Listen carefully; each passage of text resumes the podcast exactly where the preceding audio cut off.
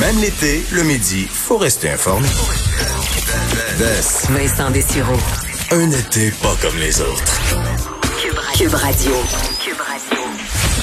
Bon après-midi, bienvenue à l'émission. euh, alors que c'est euh, la pluie qui euh, domine un peu partout au Québec et malheureusement, c'est pas l'actualité qui va mettre un peu de soleil dans notre journée. On suit une nouvelle majeure depuis un petit peu plus d'une heure et on va bon essayer d'avoir le plus de détails pos- possible pour vous dans les prochaines minutes.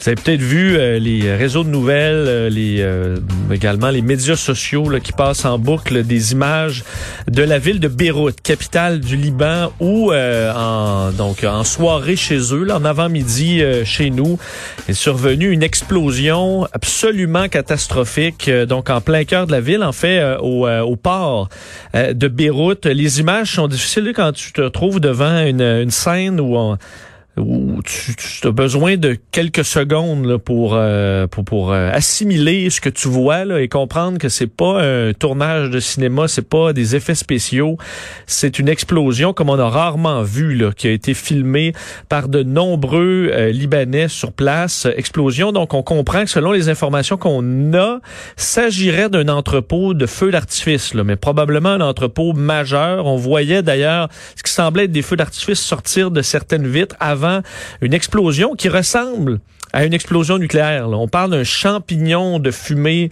euh, orangée et un souffle qui euh, dévaste carrément une partie de la ville.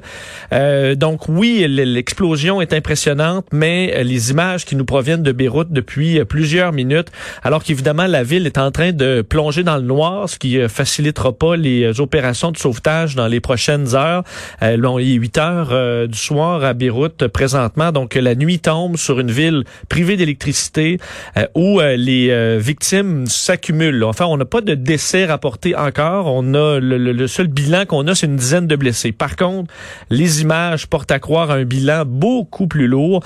Euh, on voyait sur certaines images qui euh, ont, euh, ont euh, été, euh, ben, qui sont en train d'être effacées. Faut pas partager non plus n'importe quoi sur les réseaux sociaux, mais on voit dans les, le tas d'images qui circulent des rues jonchées de cadavres là, près de l'explosion. Si on s'éloigne, ce qu'on voit surtout, c'est des vitres euh, fracassées, mais vraiment à la grandeur de la ville, des quartiers qui sont dévastés avec euh, euh, euh, par, exemple, des voitures. Les, coussins gonflables se sont déclenchés alors qu'ils n'ont- se sont pas trouvés à avoir un impact. C'est vraiment le souffle de l'explosion euh, qui a causé ces dommages majeurs. Alors les scènes, on essaie de contacter des gens à Beyrouth. C'est très difficile. Notre équipe travaille d'arrache-pied. On a pu parler par contre à des proches de gens à Beyrouth qui nous qui, qui ont pu parler à leurs proches quelques minutes parce que les communications sont très difficiles. Et ce qu'on nous décrit c'est euh, ben, le chaos euh, dans les rues, euh, des gens euh, bon euh, couverts de sang qui se dirigent comme ils pleuvent vers les hôpitaux